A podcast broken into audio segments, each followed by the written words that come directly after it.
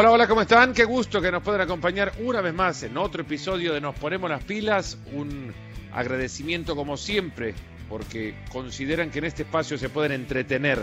Por lo que de acá en adelante a nosotros nos corresponda, muchísimas gracias. El invitado de hoy, ya para muchos conocido, ahora en análisis arbitral en la cadena SER en España, pero antes de eso, como protagonista central de una de las mejores ligas en el fútbol europeo.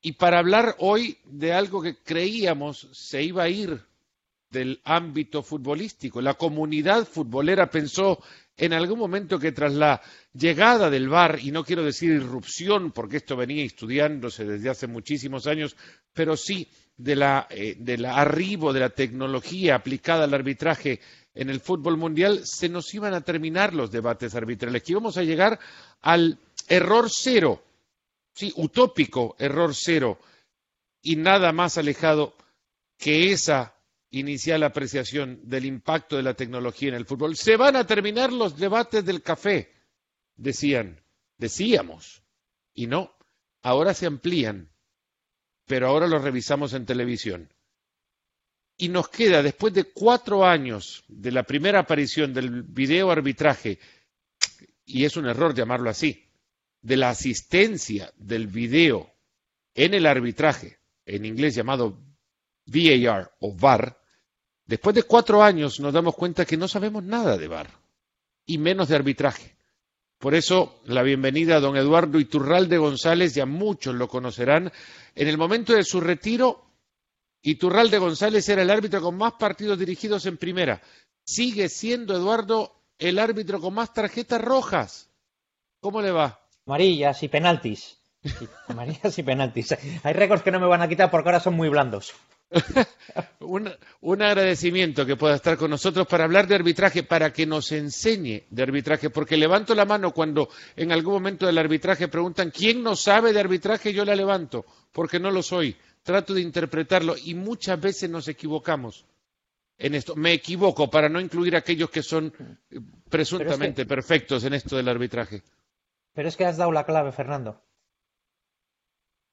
Que cada vez más el reglamento es de interpretación. Y ahí está el gran problema. ¿Por qué? ¿Por qué no se escribe un reglamento más claro, sin grises? estaría bien, estaría bien para todo el mundo del fútbol. Lo que pasa es que no puede ser así. ¿Por qué? Porque la mayoría de los problemas del VAR han sido en jugadas de interpretación. El VAR nunca, nunca, nunca eh, va a quedar contento a todos. Entonces, eh, lo que hay que decir a la gente es que el error cero no existe ni va a existir nunca que las jugadas de interpretación, cada uno las va a interpretar, depende de dónde tenga el corazón, si lo tiene en el blanco en el blanco y si lo tiene en el negro en el negro, y esas son las grandes, el gran problema que hay. Pero es que entre los mismos árbitros, eh, una jugada que esté en la frontera en una mano, a uno le parecerá mano punible y al otro no. Solo las muy claras se pondrán todos de acuerdo. Bueno, es, es uno de los temas que quiero tratar. Eh, no sé cómo lo puedo llamar, Edu, Iturralde González. Sí, como tú quieras. Es decir, tú tranquilo porque he sido árbitro y me han llamado de todo. A eso quería ir también. De, insultos, ofensas y cánticos dedicados. Seguramente ya su cuero está hecho, pero armado como si fuese. Por eso. Me, eh, puedes llamar de lo que quieras. me imagino que qué es lo que no le han dicho, es la gran pregunta. Bueno, cuando estás Gracias o buen trabajo. Buen trabajo, Buen trabajo pocas veces, pocas veces dicen, porque generalmente el árbitro que queda bien con los dos equipos, mal árbitro es, ¿eh? Esa es buena interpretación también.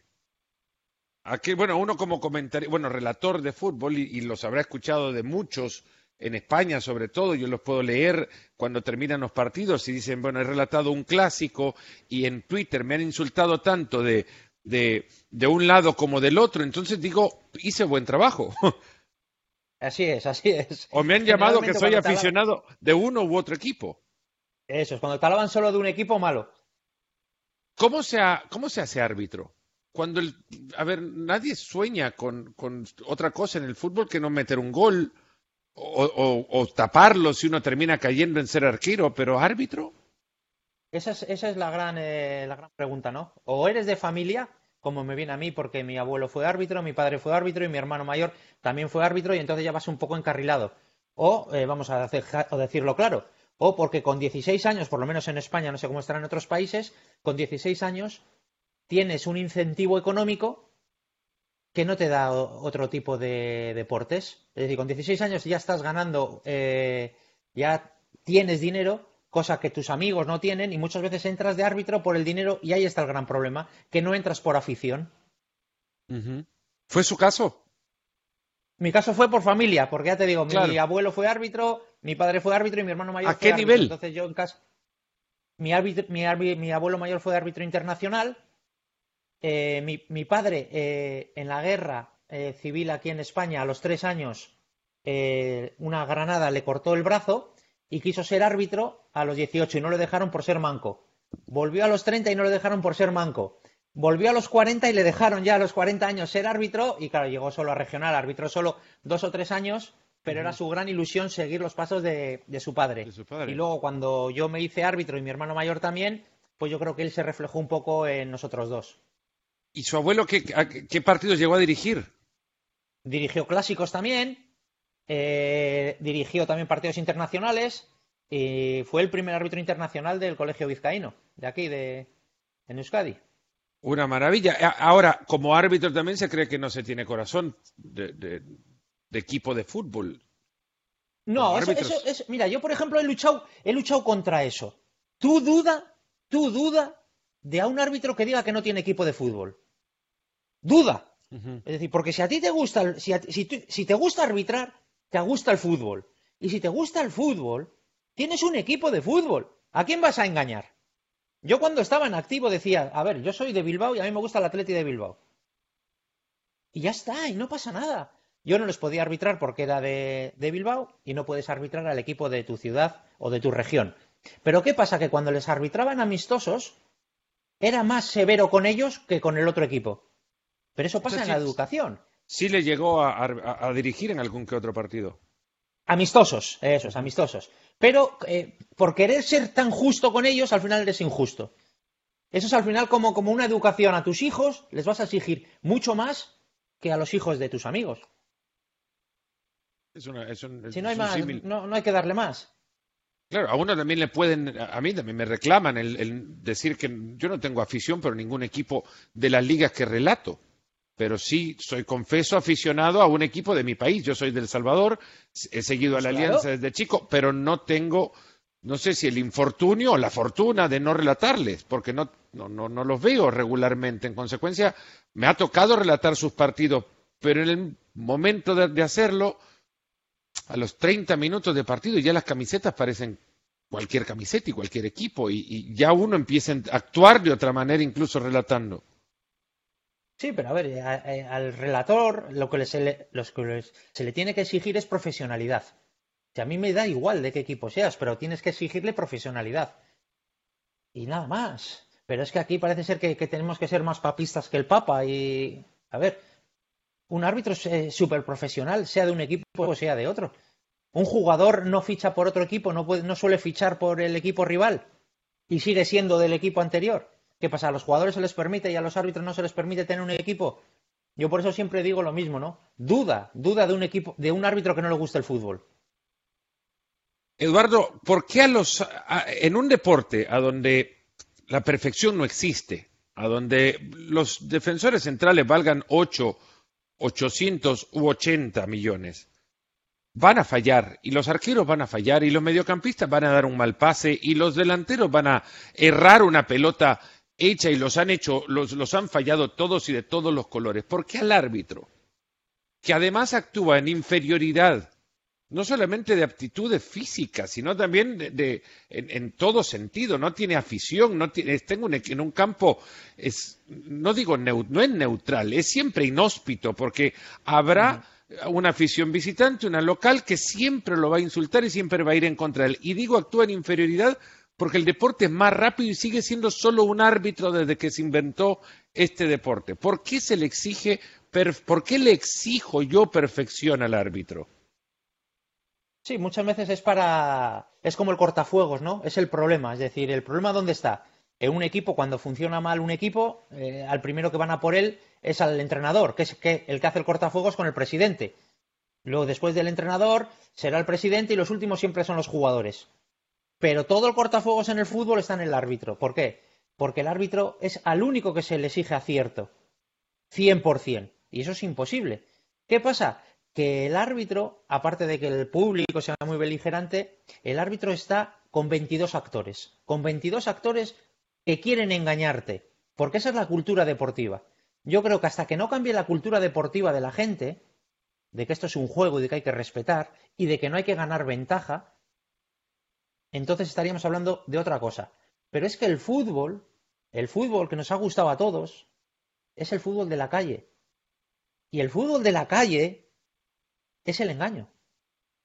Te guste o no, el fútbol de la calle, ese cuando vas a Argentina son los poltreros que están en la calle, cuando vas a, eh, en España generalmente en, eh, el sur eh, es otro tipo de futbolista más que en el norte.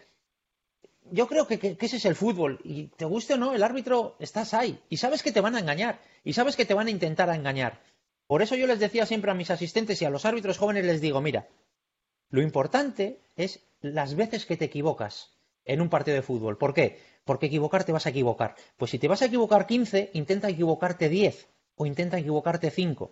Pero equivocarte siempre te vas a equivocar. ¿Y qué pasa? Que desde los 14 años, yo empecé a los 14 años, el árbitro está conviviendo con el error. Ya lo ha asimilado, es un familiar más. Yo sé que el domingo cuando iba a arbitrar iba a fallar, yo lo sé. Y por eso convives con el error y no pasa nada. El error es inherente a cualquier eh, condición humana. ¿Qué pasa? Que el nuestro está fiscalizado. Te ponen unas cámaras y aumentan el error. Pero es el mismo error que tiene un banquero cuando coge, vas a entregarle el dinero, hace un papel, falla el papel y hace así con el papel. Lo hace da vueltas y lo tira a la basura. ¿Pero quién se entera? Solo él. En cambio, a nosotros se entera todo el mundo. El error es público. Pero es así, es el fútbol. No hay que darle más vueltas. ¿Visitó alguna vez psicoanalistas? ¿O soporte no, pero, para eh, guardar su salud mental? No, pero eh, ya te digo, ¿por qué? Eh, para mí el arbitraje tendría que ser una rama de la psicología. ¿Por qué? Porque con 14 años, para llegar a la primera división tienes que empezar muy pronto, 14, 15, 16 años a arbitrar, mientras la gente de tu edad está de botellón, está de fiesta, está por ahí con los amigos, tú estás dirigiendo a gente mucho mayor que tú y a la gente mayor que tú le estás diciendo, no, es amarilla, no, es falta, no, es penalti. Y ese conflicto que tienes con gente mayor que tú dirigiendo y tú diciendo que esto es así, así y así, al final es una relación con, con, con la vida que el arbitraje te sirve para la vida. Te sirve a la hora de cómo hablar a una persona que está nerviosa te sirve para hablar a una persona que está muy frustrada. ¿Por qué? Depende cómo le hables a esa persona, te va a reaccionar. Y eso todos los domingos a un árbitro le pasa. Un árbitro todos los domingos, desde que empieza con 14, 15 años, todos los fines de semana se va a enfrentar a una persona que está frustrada, a una persona que es mentirosa, a una persona que te está intentando engañar, a una persona nerviosa, a conflictos. Y todo eso todos los domingos, todos los domingos, todos los domingos, te va dejando un pozo eh, en, ti que es una lección de vida, el arbitraje. Más que ser una rama del arbitraje, quizás tendría que ser una extensión de la carrera, ¿no? Eso es, eso es, una extensión, así es. Yo siempre lo he dicho, es decir, el bullying ahora, que está muy famoso el bullying. El bullying, entre comillas, ya sé que no es lo mismo, ya sé que no es lo mismo ir todos los días a clase y que te estén eh, machacando, pero eh, los árbitros sufren bullying también todos los fines de semana. Los árbitros saben. Los chavales que empiezan con 15, 16 años saben que van a ir a arbitrar y los padres de esos chavales que están arbitrando, lo único que van a hacer es gritarles, insultarles y ya no te digo nada si eres mujer. Si eres mujer, el insulto se duplica. ¿Por qué? Porque ya empiezan a entrar con tu eh, género. Y eso es muy duro. Ser árbitro y ser mujer hoy en día es muy duro. Yo, Yo las admiro. Yo también, y sobre todo ahora, bueno, el caso de Bibi Steinhaus en el fútbol alemán y, que es además se ha convertido en gran asesora de FIFA en los temas de, arbitraje, no, solo, no por su género, por su calidad. Ella es árbitro de una liga de, de, fútbol masculino, no digamos liga de hombres, liga de fútbol masculino. Eh, y, noto eh, ahora incluso en Inglaterra muchas líneas, lamento no conocer sus nombres, pero muchas líneas o asistentes de árbitro eh, en, en, muchos partidos, ya no ni siquiera novedad, lo que no deja de ser novedad, o por lo menos a mí me sigue llamando mucho la atención, y esto es un llamado para los realizadores de televisión, es que no tomas enfoque de cámara en una bandera levantada por una mujer que, que una levantada por un hombre. Sí, porque es la noticia. Pero tú fíjate que es curioso. Es la noticia y el, el cámara se, enfoca más a la mujer. Pero fíjate que es curioso. ¿Cuántas redactoras conoces que narren un partido? Pocas. En radio o en televisión. En América hay casos, sí, más, y cada vez más, por fortuna. Y cada vez más calificadas para hacerlo, además. Pero pero no son las que tendría que haber. Eso es otro tema. en arbitraje también tampoco existe. No, pasa, eh, no, vemos entrenadores. En arbitraje pasa lo mismo. En arbitraje pasa lo mismo. ¿Por qué? Porque no hay cantidad. Al no haber cantidad, no puedes buscar una calidad eh, rápido. Por eso no hay, por ejemplo, en España no hay árbitras en primera división. Las habrá con el tiempo. Pero es que, eh, ya te digo, esa criba de cuando empiezan a arbitrar el aguantar esos insultos, el aguantar esas vejaciones, hace que muchas mujeres dejen de arbitrar. ¿Qué fue lo que más le molestó de una cancha de fútbol? Aquello que le ha dejado un sabor y decir la amargura que el momento le pudo provocar de quizás la injusticia de su profesión misma. No, no. ¿Lloró después de algún no, partido? Ya sabes, no, porque ya sabes a lo que te atienes. Eh, lo peor que le deja a un árbitro, lo peor es la duda. Porque hay muchas jugadas que estás en duda y tienes que decidir. Generalmente hay técnicas, ¿no? Es decir, cuando, tú, cuando hay una jugada dudosa, es mejor abstenerte. Pero abstenerte también es una decisión. Y claro, cuando te pasan tres o cuatro jugadas dudosas en un partido, tú mismo te estás preguntando eh, si has hecho bien, si el por qué no lo has podido ver, ¿no? Es decir, yo creo que los árbitros tienen tanta, eh, ¿cómo te diría? Se meten ellos tanta autopresión, son tan autoexigentes, que si tú, le preguntas a un árbitro, dime cinco partidos que te han salido mal, te los va a decir. Mucho antes que cinco partidos que te hayan salido muy bien. ¿Por qué? Por esa autoexigencia que, te, que tú te has marcado desde joven de querer hacer las cosas bien. Y lo peor es cuando sales en un partido y cuando sales de dudas. Cuando sales con dudas, no estás a gusto. No estás a gusto. ¿Por qué? Porque ha habido cosas que, crees que has podido ver y por eso te, tienes que dejar ir. Suma, Eduardo, otra decisión la presencia de la tecnología en, el arbitraje, porque se puede decir ante un evento dentro del partido una acción mano es, no es, o no tener certeza de si es o no es. O la cuarta decisión que ahora se suma con el VAR, pues no decidiré yo, que lo decida el colchón tecnológico que ahora me, me protege. Y muchos árbitros parece ahora dirigen en función a contar con ese colchón. A saber, bueno, yo creo que como tengo este colchón, del VAR, hmm. ¿puedo fallar más? Sí, yo creo que el gran problema del VAR ha sido que eh, desde, los desde que metieron el, el VAR, los dirigentes desde FIFA que metieron el VAR se han abierto a los medios de comunicación y han perdido la guerra con los medios de comunicación. Me explico. La filosofía del VAR no entró para lo que está entrando en todos los países. Y se han querido abrir porque la presión mediática ha sido muy fuerte. El error claro y manifiesto, que es la clave del VAR, que te lo pone en el protocolo, la primera frase es que solo entrará en error claro y manifiesto, Debido a las presiones mediáticas de todos los eh, países, y eh, que siempre hay muy fuerte, los dirigentes del VAR han abierto la puerta a entrar en más jugadas que no son error claro y manifiesto. Hay que dividir y hay que diferenciar lo que es un penalti de árbitro que lo puede o no lo puede ver a lo que es un penalti de VAR. Un penalti de VAR es un puñetazo, un penalti de VAR es eh, cuando no lo ves el, codazo, como digo yo, que le metió Tasotti a Luis Enrique en el Mundial, la mano de Henry, la mano de Maradona en el Mundial de, México. Eso es un error claro y manifiesto. El error claro y manifiesto es el que dentro de 20 años vas a seguir hablando de él. Un penalti de árbitro que es una zancadilla, puede ser, o una mano, al final es un error que se va a hablar medio año, pero no se va a hablar dentro de 20 años.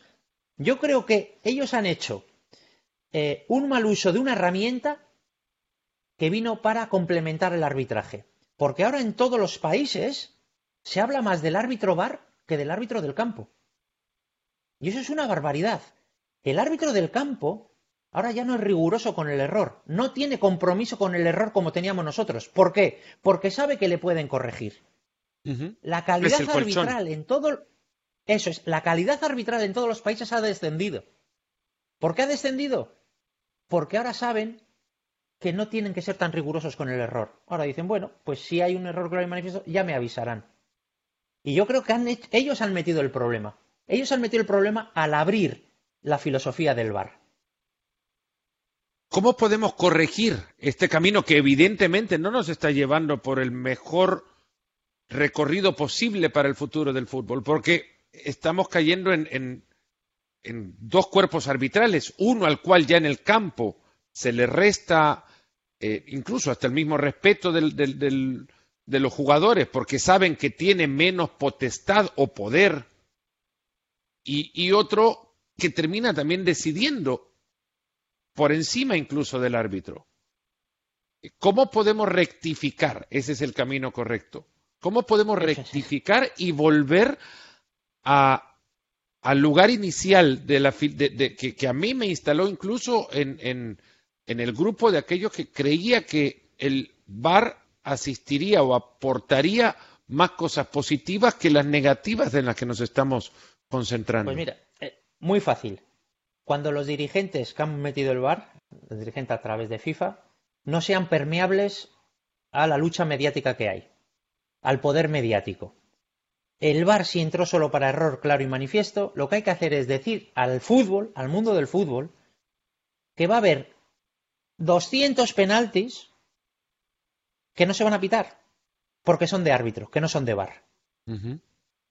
Hay que hacer ver al mundo del fútbol que solo va a entrar en lo obvio, en lo que es clarísimo. ¿Qué es lo que te digo yo? La mano de Maradona, la mano de Henry, eh, esas jugadas que son clarísimas, para eso vino el VAR. Todo lo demás hay un árbitro. Y claro, para decidir cuál es error claro y manifiesto una vez de casa abierto el abanico, es muy difícil ahora volver al origen. Por eso, por eso, haría falta dirigentes muy fuertes, muy fuertes, que no se dejen influir por el poder mediático. ¿Qué pasa? Que hay muchísima política y esos dirigentes lo que quieren es mantener el sillón y seguir avanzando. ¿Por qué? Porque estos son problemas que se hablan, pero que quedan ahí. Que no van a llevar a nada, quedan ahí en la discusión. ¿Por qué? Eh, la valoración, por ejemplo, de Blasco Carballo, presidente de los árbitros en España. Sin VAR, sin VAR, los árbitros han acertado el 93% de las decisiones de penalti. Con el VAR se ha subido hasta el 97%. Es decir, se ha subido 5 puntos. Es decir, si el, el árbitro acierta ya el 93% de los penaltis, de las decisiones de penalti, pues el VAR no hacía falta para los penaltis. ¿Por qué? Porque hay que decir a la gente que ese error es el error humano y que existe. Que el VAR va a venir solo para el penalti clarísimo. Para el penalti, es decir, el típico es que la ha agarrado, claro, lo ves por televisión y el agarrón parece muchísimo más. Pero eso es, eso es una gestión de árbitro. Eh, ha habido mano, no ha habido mano, ha sido zancadilla, no ha sido zancadilla. Eso son gestiones de árbitro. ¿Por qué no? Con todo el dinero, fíjate que te voy a decir, con todo el dinero que se ha gastado en el bar, si hubiese usado la mitad para mejorar la calidad arbitral, estaríamos hablando de otra cosa. Es, volver nada más y decirle a los árbitros, a los de arriba, este pudo haber sido penal, pero si no lo viste en el campo, me parece que el partido puede continuar, porque yo lo escribí en un tuit que generó mucha, mucha, no sé si es polémica o tuvo mucha repercusión, y digo que ya en la liga, y así como en la liga en Italia se han establecido récords de penales señalados en una temporada. Exacto, se pitan soplidos, dije. Y fue alrededor de aquel partido polémico también, Real Madrid-Valencia, a donde se señaló un penal por un soplido a Vinicius. caso puntual. E, ese, todos los contactos en el área van a provocar que ahora los jugadores vuelquen su cuerpo directo al piso, porque el contacto es ahora interpretado por el arbitraje mismo como penal, como falta. Correcto. Mismo contacto que afuera del área no se considera como falta. Pitamos, pitan, pitan ustedes, los árbitros pitan adentro del área, dimensionan las acciones muy distinto a como se hace en el resto del campo. Y espérate, espérate que vamos a ver, y esto lo verán tus ojos, jugadores que dentro del área lancen a la mano. En vez de buscar un centro, lancen a la mano. Porque estamos hablando de jugadores súper técnicos. Cuando estás dentro del área, pues que busques uno, que un jugador que esté así con las manos un poco abiertas y le lanzo a la mano. Y vas a, vas a tener que pitar penalti. Ahí vamos, a que, a que usted me defina desde el arbitraje qué es contacto en el área y cómo puede esa, esa, esa zona tan gris definirse para ser evidente. Te lo digo yo bien de fácil, es decir, eh, eh, como la televisión y el bar eh, sobredimensionan las cosas, parecen mucho más en televisión que lo que pasa en el campo. Yo esto es como en, en una tienda. En una tienda un penalti tú lo compras por un 9 o por un 10, ¿no? De 1 a 10. Tú ves una jugada y dices, ¿ese penalti por cuánto lo compras? pues por un 5, pues no es penalti. Por un 6, tampoco es penalti. Por un 7, no es penalti. ¿Por qué? La regla número 5, que es el árbitro, dice que el fútbol es de contacto. Pues si tú un penalti lo compras por un 5, estás comprando un penaltito. Que sí que la televisión te pone que hay contacto. Sí, perfecto vale, perfecto, te lo compro. Pero un penalti, un penalti es de 10 o de 9. De 8 tal vez, pero de 10 o de 9 es el penalti que tú tienes que comprar. Y es lo que tienes que decir a los árbitros, señores. Compra un penalti de verdad. Un penalti que ponga a todo el mundo de acuerdo y decir, señor, esto es penalti. Porque todo lo demás, todo lo demás, esos penaltitos, entran dentro de la discusión. Y eso el VAR es lo que se equivoca. ¿Cómo es, ¿Cuál es una mano? en la mano. El problema de las manos, porque eso muchas veces cuando hablamos, el problema de las manos hay que poner nombres. El problema de la mano lo tienen en International Board desde que David Hillary ha entrado de presidente de la eh, International Board. Porque todo el mundo que entra a un nuevo puesto quiere cambiar un montón de situaciones que no hacía falta. ¿Por qué no nos hacemos una pregunta? Si el fútbol tiene ciento y pico años, ¿por qué en los últimos diez años, desde que ha entrado eh, David Hillary, el fútbol ha pegado tanto cambio. ¿Por qué han cambiado tanto las reglas? ¿Hacia dónde nos llevan? Nos llevan hacia eh, otro tipo de fútbol, hacia un fútbol que creen que uno más uno es dos. Y no, uno más uno no es dos. Por eso te decía yo que el fútbol es de la calle, el fútbol es del público, el fútbol no es de los tecnócratas que han entrado ahora. No puede ser el fútbol de los tecnócratas. El fútbol es del futbolista.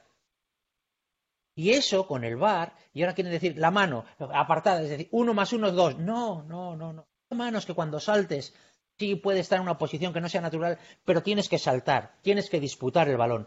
Y eso le tienes que dejar al buen árbitro que lo perite. Eso le tienes que dejar al buen árbitro que diga si esa mano está en posición natural o en posición no natural. No puede venir un burócrata desde su sillón y decir, todas estas manos son manos. No, porque eso no es fútbol. Eso son matemáticas y el fútbol no son matemáticas. Y estamos yendo, estamos yendo, por desgracia, a hacer un montón de cambios de reglas que no sirven para nada, que sirven para confundir y que sirven para meter más eh, conceptos. Y te vuelven loco porque cada año cambian los conceptos. Y eso te digo, está pasando los últimos diez años. La única regla para que veas lo que es un cambio de regla que realmente eh, aportó algo al fútbol, fue el no poder devolverle el balón al portero y que no la pudiese coger con la mano. Eso es una regla que había que cambiar, pero eso es una regla de hace 20 años que se ha cambiado. Ahora todo este tipo de reglas que están cambiando y de percepciones que están cambiando, de fuera de juego si, si interfiere en un contrario, si no interfiere, si la mano que está por encima del hombro, por debajo del hombro, todo eso es de gente burócrata que no le gusta el fútbol. Y es un problema muy gordo. Y hay que empezar a poner nombres. El hombro ¿Dónde empieza? Pues ahora cuando, de la axila dicen. No Ahora desde la axila. Pero, Pero ¿dónde- mira, ¿quién pero- lo dice? no, Porque mira. en España, el hombro, en la anatomía arbitral de España, el hombro es una cosa que en Inglaterra no es. En consecuencia, yo no puedo estar, y lo escuchaba de, de un relator ayer, partido, eh, bueno, ya ayer estoy, estoy situando ya el espacio en el que grabamos Sí, sí. esto, pero Juventus Andoria y la Juve se corona, se corona campeona del fútbol italiano una vez más y el relator en algún momento inglés, el relator habla sobre el arbitraje italiano y dice, bueno, acá pitan esto de cierta manera, donde en Inglaterra no se pita esto, pero sí el arbitraje tiene que ser uno. Por eso te Por- digo que quieren Porque mandar el hombro muchos. anatómicamente es distinto en otros lados. Eso es, y por qué, por ejemplo, una tarjeta roja es diferente por un juego brusco grave es diferente en, una- en un país que en otro.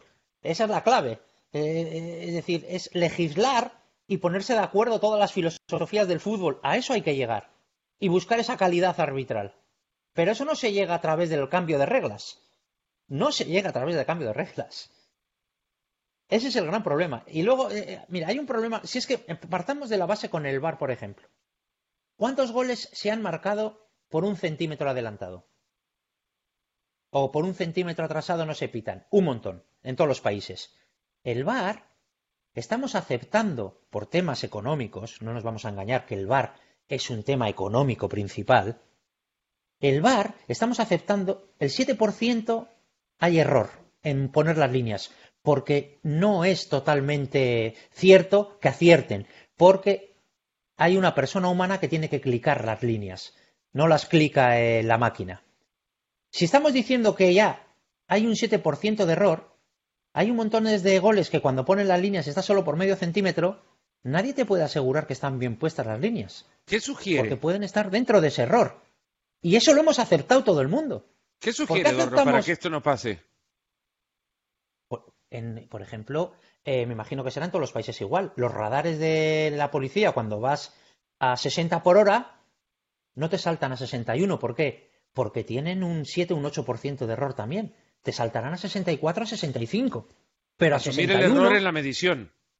asumir el error en la medición. ¿Por qué no se asume el error en la medición cuando tú mismo estás diciendo que no es un sis- sistema exacto? Porque ellos dicen, no, pero si está por un centímetro ya es fuera de juego. No, no, no, no. Estás mintiendo. ¿Me estás, me está fuera de juego? O igual no. Porque está dentro del error.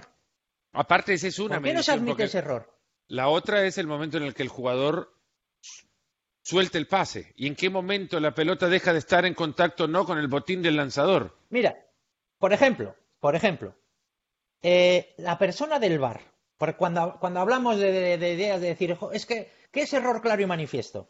A mí una jugada que una persona en televisión la vea más de 20 segundos, más de 15, más de 20 segundos, y no esté ya, y no esté seguro de lo que es, no es error claro y manifiesto. No es error claro y manifiesto. Para ver un penalti no te hace falta un minuto, minuto y medio, dos minutos. Para ver una no te hace falta. Un penalti claro se ve en 10 segundos, en 15. ¿Cuáles No serían. ¿Cuáles serían, Eduardo, esas tres acciones de su carrera que el VAR hoy le habría cambiado? Digamos que sería entonces reconocer los Sí, tres sí, no, grandes no, yo- errores yo- de, su carrera y que ahora se los rectificaría el VAR. Sí, sí, sí. eh, una, una clasificación del Mundial Irlanda también, que de una mano Irlanda-Armenia. ¿A quién afectó? ¿No, no jugador- vaya a ser a, lo- a los irlandeses otra vez? Pero esta vez fue a favor, no en contra. Ah, perfecto. Esta vez no protestaron. Esta vez no protestaron. Y lo digo porque para quien no se jugada- acuerda, la mano de Henry, a la que hizo referencia Eduardo antes, fue Francia. clasificatoria al Al Mundial, Mundial. de, creería que de, de Sudáfrica. Del Sudáfrica, eso es, y el árbitro quedó fuera, sí, sí, sí, del de Sudáfrica. Y eh, es, una, es una mano, que es un centro en profundidad, a mí me pilla muy lejos porque es un centro muy, muy, muy en profundidad, y el jugador, eh, el jugador eh, irlandés baja el cuerpo y se apoya con la mano. Y después le lanza una vaselina al portero que está fuera del área, y yo pito mano del portero y lo expulso al portero. Pero claro, el control venía ya de una mano de Irlanda. Eso es un error claro y manifiesto. Que yo no he visto y que acaba en una expulsión de un portero, eso es un error claro y manifiesto. Que hay, que ahí sí te, te decide el VAR. ¿Por qué? Porque estás decidiendo una expulsión, porque estás dejando con 10, porque puede acabar en gol. Esa misma mano, esa misma mano, que es un penalti, sin más, un penalti, eso es jugada de árbitro, no de bar. La jugada de bar tiene que ser la que decida algo de verdad. Esa misma mano que es un penalti tú lo pitas o no lo pitas, pues bueno, pero eso es, eso es jugada de árbitro, de calidad arbitral. De, de, pues no tuve yo la calidad suficiente arbitral ese partido para verla. Pero en cambio, esa misma mano fuera que produce que al otro equipo le dejes con 10, que se estás. Eso sí que es una jugada de bar. La otra, pues bueno, esa jugada de que, que hay errores, que tiene que haber errores. ¿Algún error gordo así en la Liga Española que el bar le hubiese corregido? algún penalti, pero que no, no porque los penaltis gordos, gordos no, no, no, eh, a ver, tuve errores de penaltis, pero es que es a lo que me refiero yo. No errores eh, de penaltis groseros de, decir, ostras, si es que, mm. es que es penalti sí o sí, cien mil. Eso son cosas de árbitro, no tienen que ser cosas de bar. Es que mi mentalidad en cuanto al bar era la principal, era la filosofía del principio no la que está ahora en todos los países, que, es que entra el bar para todo, que ya el árbitro, es que tú fíjate, lo triste que es es que ya cualquiera puede arbitrar. Es que ya cualquiera puede arbitrar. Los dirigentes arbitrales tienen que pensar que con el VAR la calidad arbitral está bajando, que se está haciendo más hincapié en quién está en el VAR que quién está en el verde. Mm. Es muy grave, Fernando, es muy grave. Y es que esa sensación queda también, y esto lo, tocábamos brevemente eh, minutos atrás, el árbitro en el campo sabe que se puede equivocar y en consecuencia tiene el respaldo del que está arriba. Y el que está arriba, mientras el del campo no certifique visualmente la acción, y no quiero asumir que todas las acciones son errores, y no certifique visualmente la acción, el árbitro está dándole el crédito quizás todavía mayor al árbitro de bar que el que él mismo tiene en el campo. Porque espera, espera y se lleva la mano a la oreja y espera y se me están diciendo arriba cuál es la decisión. Entonces, la mano a la oreja, fíjate, la mano a la oreja, que es el protocolo que tienen que te tienes que llevar la mano a la oreja, el protocolo para decir lo que te están mandando, es el mayor retroceso arbitral de siempre. ¿Por qué? Porque estás intentando que te salven una acción que tenías que haber visto tú. Es una acción de decir, no, no, tranquilos que ya me van a decir. ¿Cómo que tranquilos que ya me van a decir? Hay cosas que tienes que verlas tú. Que errores claros y groseros, no hay tantos como la gente cree, no hay tantos. Que hay errores de penalti, sí. Que hay errores de faltas, sí. Pero errores claros y groseros para que entre en el bar, no hay tantos. Es que fíjate, el mundial, el último mundial que ganó Francia, la primera el primer gol que mete Francia es de una falta al borde del área que Griezmann se tira, que no es falta. Y el VAR, como no puede entrar en eso, no entra. Pero sacan la falta y es el primer gol. El primer gol viene de una falta que no es falta. En una época que tenemos VAR. Y estamos hablando de la final del Mundial. Entonces cuando me dicen, no, el VAR es más justo. No, no, no, no, no. Pero ¿qué, qué es la justicia en el fútbol? ¿Qué es la justicia?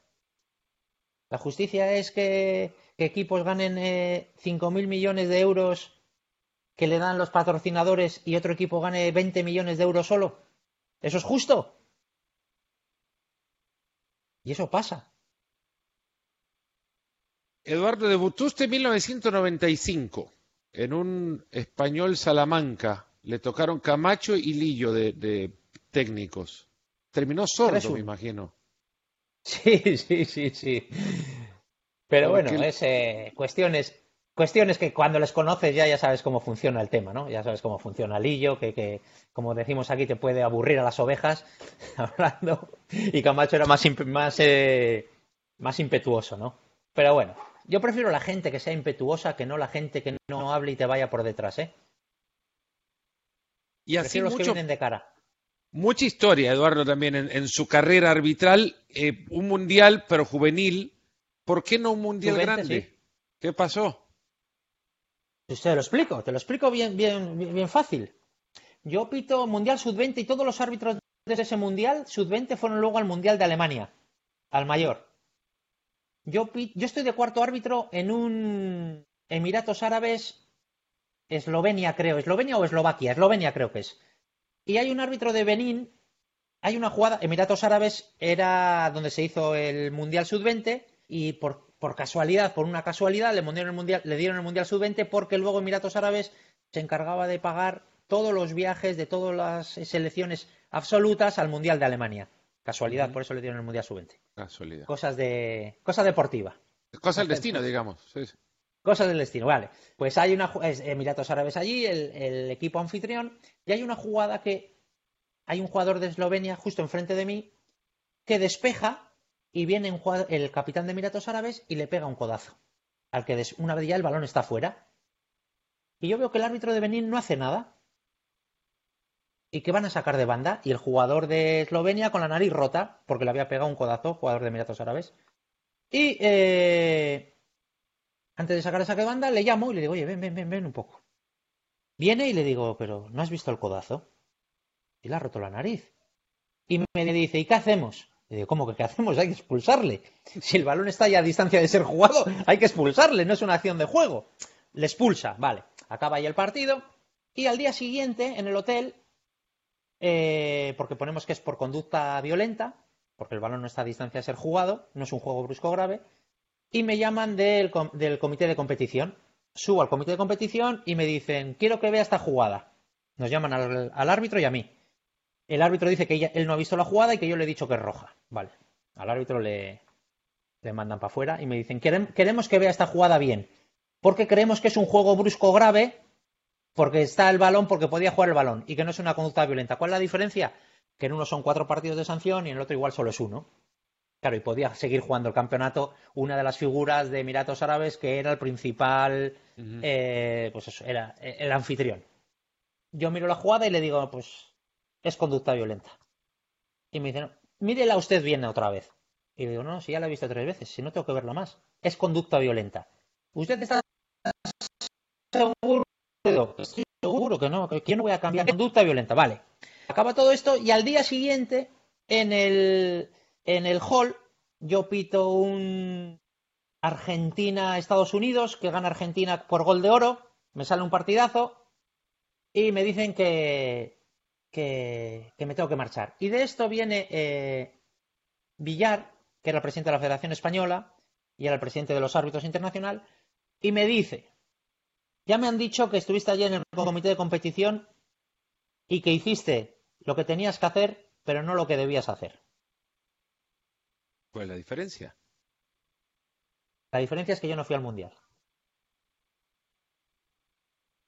Perdón, pero que, hice lo que tenía que hacer, pero no lo que me convenía hacer. Ah. ¿Qué es lo que me convenía hacer? Pues decir que hubiese sido juego brusco grave. Y yo lo más seguro hubiese seguido en el Mundial Sub y hubiese ido al Mundial de Alemania. Pero bueno, son circunstancias que al final, es decir, eres como eres y dices, a ver, si yo veo lo que veo, yo me puedo equivocar en el campo, pero en una televisión no me voy a equivocar. Eso es conducta violenta, eso no es juego brusco grave. Me lo podéis hacer repetir 200 veces, pero es así. Y eso, pues, esa es la historia. Ese mundial tuvo a Dani Alves, por ejemplo, ese mundial tuvo a Mascherano y después los ve, los ve más adelante en sus carreras. ¿Se recuerda que le dirigió en esos partidos? Sí, sí, sí, sí. ¿Y, le, recuerda a ellos? Mire, tengo una anécdota buenísima, buenísima. Porque yo luego eh, pito un partido de la Champions en Ámsterdam y hago, y, y hago trasbordo en Alemania. Y en la sala VIP, después de, 12, 13 años en la sala VIP, entran Messi y Mascherano. Y en ese mundial jugó Mascherano, que era el capitán de la selección argentina. Eh, y nada, les veo entrar y nada, voy donde ellos a saludarles y tal. Y le dice Messi a Mascherano, le dice, te voy a presentar que este es amigo mío, que este es de los árbitros buenos. Y le dice Mascherano, este nos pitó contra, contra Estados Unidos en el Mundial Sub-20 y sabía toda mi carrera. Mascherano sabía lo, cómo lo había pitado, que había pitado un penalti, que se habían clasificado por un penalti, que habían empatado en el minuto 93 y medio. Pues y, es cierto, y fue de ese mundial, y en ese mundial estaba también Dani Alves, que les pité contra, el partido inaugural les pité, no me acuerdo contra quién, que ganaron 1-0. Y, y, claro que te acuerdas, yo con Dani Alves además me llevo muy bien. Contra Canadá, aquel partido de Brasil. Puede ser, Brasil-Canadá, que ganan 1-0. 2 a 0, no le voy a corregir más. 2 a, 2 a 0, no, no, vale, pues dos, dos. les he quitado, les he quitado un gol. Pero el registro histórico lo tiene guardado, así que no, no se preocupe. No se preocupe. Eso Le tocó es. también muchísimos partidos en España, clásicos obviamente. Hoy día el segundo árbitro con más partidos dirigidos. Le tocó el, el- la era esa de mayor algidez eh, en- entre Barcelona y Real Madrid, Real Madrid-Barcelona. Eh, desde ahí adentro, ¿cómo se viven esos partidos? ¿Qué, se dicen entre ellos? Porque vaya, si esos partidos entre ellos eran dialogados. No, mucha tensión, mucha tensión, porque se, se venían calentando durante toda la semana. Fíjate que es curioso que antes de empezar el partido, tú ya empiezas a hablar con los jugadores y para ver, pues, no, pues para cortar un poco, para romper un poco lo que es eh, esa, no sé, esa tensión, ¿no? Pues en esos partidos no hablaban los jugadores, los jugadores estaban muy, muy, muy concentrados. Y fue la, eh, la peor época en España para, para pitar ese partido de clásicos, porque eran todos muy desagradables a la hora de pitar, porque era más que fútbol, era un tema ya que se te salía de...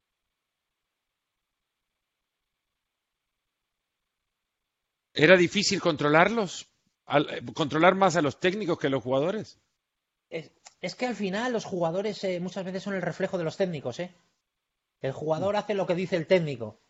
Y porque vimos también luego una final de Copa, cómo pasó la final de Copa, eh, el, el clásico que fue muy superior el Barcelona porque fue 5-0 y fue un, un partido que fue muy, muy superior y se vieron desbordados y entonces no puedes ver, pero fue una, ya te digo, fue, fue desagradable pitar ese- esa época a los clásicos.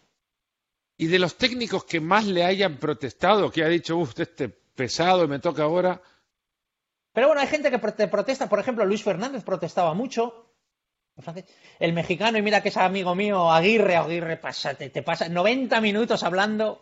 Güey, pinche, güey, ¿qué pitaste? Buah, es, es, es- buah, buah.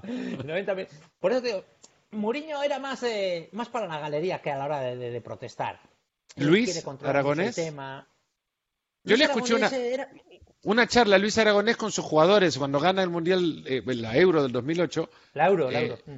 que, que me ha fascinado, la verdad, y lo he escuchado recientemente y lo guardo y lo repito porque me parece una historia maravillosa de cómo un técnico, ahora te dicen los técnicos se preparan mucho, es, es muy detallista y uno piensa el detalle en quizás el parado del rival y cómo patea uno u otro, los corner. Luis Aragonés en una charla se le acerca, no recuerdo a quién de los jugadores, le dice a los Linier, llámenlos por su nombre, que ellos ya los conocen a ustedes. Sus hijos los conocen a ustedes y los ven y quieren ser como usted. Y si usted se le acerca a Linier y le dice, Joseph, se- se- me parece que se ha equivocado en esta, él lo va a apreciar. Ese detalle de cancha, de viveza, ¿no? De calle, perdón. Sí. Por eso digo que eso, eso es el fútbol, ¿eh? Y ese es el fútbol que nos quieren quitar, ¿eh? Eso es fútbol. Mm. Y es cierto que Luis Aragonés siempre se dirige a ti por tu nombre, siempre, siempre. Y, y- y yo con Luis Aragonés tengo una que yo discuto una vez con Eto en el campo, que le amonesto, y en el descanso vamos a subir, y baja Luis Aragonés a por Eto, y, y dice en alto, dice, os he dicho antes que no lo discutáis, que juguéis, que a este árbitro no discutirle. ¿Para qué? Para ganarse mi, mi aprecio y decir, mira cómo me cuidan. Mentira. Mentira. A ver, cuando un jugador protesta, ¿tú has visto a un árbitro cambiar su decisión? Ninguno. Cuando los jugadores protestan, todo eso está estudiado. Lo que quieren hacer es mediatizarte la siguiente decisión que sea a su favor. A ver, si tú cuando pitas un penalti y todos los jugadores protestan, pues un árbitro no se va a desdecir. Ya, lo has pitado, lo has pitado. ¿Por qué te protestan? Para que la siguiente le pitas a su favor. Es así de sencillo. ¿Qué le dice el jugador cuando va en el entretiempo y en lugar de dirigirse al vestuario para el descanso, va directo donde el árbitro? Pues eso, te está diciendo de que te has equivocado, de que no pasa nada, depende cada uno su carácter, ¿no? Pero te está intentando, te está intentando condicionar para la segunda parte. ¿El capitán más elegante, Eduardo? Para mí, Fernando Sanz fue muy elegante. eh, fue porque era el hijo del presidente de Lorenzo Sanz del Real Madrid y yo cuando iba a Madrid, eh, a mí en Madrid no me trataban muy bien, siempre me silbaban porque conmigo solían perder. En mi época pues perdían. Y eh, hay una vez que está todo el estadio silbándome y se acerca a él y me dice, y tú, tú tranquilo, ¿eh? que yo soy el hijo del presidente y me silban más que a ti. Y dices, tú, ostras, es, una... Y dices, bueno, vale, gracias. Y desde entonces nos hicimos muy amigos, hicimos amistad. Luego él fue presidente del Málaga y nada, pues y ahora todavía tenemos, eh, tenemos contacto. Y una última, Eduardo, la verdad agradeciendo muchísimo el tiempo que, que nos, ha, nos ha prestado. Y creo también la apertura primero y principal para leccionarnos, a leccionarme, para entender mejor el trabajo que ustedes allá adentro hacen, porque esto de la mediatización también viene de nuestra parte. y desde arriba nosotros como hacemos mucho más fácil nuestro trabajo sin pensar en lo difícil que se lo hacemos a los árbitros día con día. ¿Y cómo podríamos actuar también nosotros, no digo en comunión, ni asociarnos, ni, ni convertir esto en una alianza, pero verdaderamente somos desde arriba también por comunicadores? Somos el primer puente de unión o no entre el aprendizaje del aficionado para con el árbitro, uno, y para con el arbitraje después, que pueden ser dos cosas parecidas pero no las mismas. La última, ¿qué hacen con esa foto que se toman con los capitanes? Siempre me pregunto, no la ven nunca publicada, están siempre cuerpo, arbitral. Yo tengo ahí una del clásico, ¿eh? Yo tengo ahí una de del clásico que tengo con con Guardiola y... ¿Se le entregan a ustedes? No la entregan, no la entregan. Pero la foto es con los capitanes de los equipos, no con los no con los técnicos. No, y luego te entregan, luego cuando vas a otros partidos te entregan eh, 12, 14 fotos, ahora te lo entregan los clubs, te hacen un reportaje fotográfico, por lo menos en España, te hacen un reportaje fotográfico sacando una amonestación, expulsando a alguien y, y luego te lo dan cuando te vuelven a ver en otro partido. El árbitro con más expulsiones en la liga. ¿Qué dice eso de usted? Que se ha dado así. Y el que más amarillas y el que más penaltis. Y luego dicen que era el más dialogante. O sea, fíjate. Era como un embajador. ¿Cómo es eso? Eh, mano de hierro en guante de seda. Elegancia, aunque fuese. ¿Cuál fue la, expulsión más eh, no digo por triste, pero sí que tuvo que decirle a un jugador casi que explicarle por qué estaba, o, como psicólogo, calmarlo, apaciguarlo, eh, pero decirle que lo tiene que echar, lamentando quizás el, tener que expulsarle. Eh, sobre todo una de, una semifinal de Copa, que fue una jugada que, que, expulsé a un jugador eh, y no podía jugar la final. Claro, es una circunstancia que, el mismo jugador no lo acepta, no porque no acepte la roja, que en otro partido lo hubiese aceptado, sino que esa roja él, él ya se mete en la cabeza de que no puede jugar la final. Y, ahí tienes que tratar al jugador con, mano, con mano izquierda.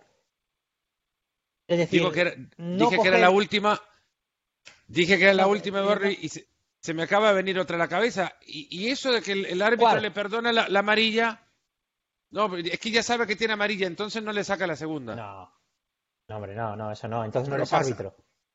No, bueno, entonces no eres árbitro. Mm. Es que ya sabe que tiene aquí al... Pues mala suerte, oye, no, es tu problema. El árbitro que perdona, mal asunto. Yo siempre he dicho, fíjate, te voy a decir una frase. El árbitro que piensa no es árbitro. El árbitro lo que tiene que hacer es actuar. El árbitro que piensa hace lo que me has dicho tú. A ver, uy, este tiene una amarilla, no le voy a sacar la segunda porque es roja. Malo, no pienses. Un árbitro no piensa. Un árbitro actúa con lo que ve. Pensar ya pensará en casa. Pero un árbitro honesto, cuanto menos piense, mejor. Don Eduardo Iturralde González, si piensas, que muy agradecidos, ¿ah?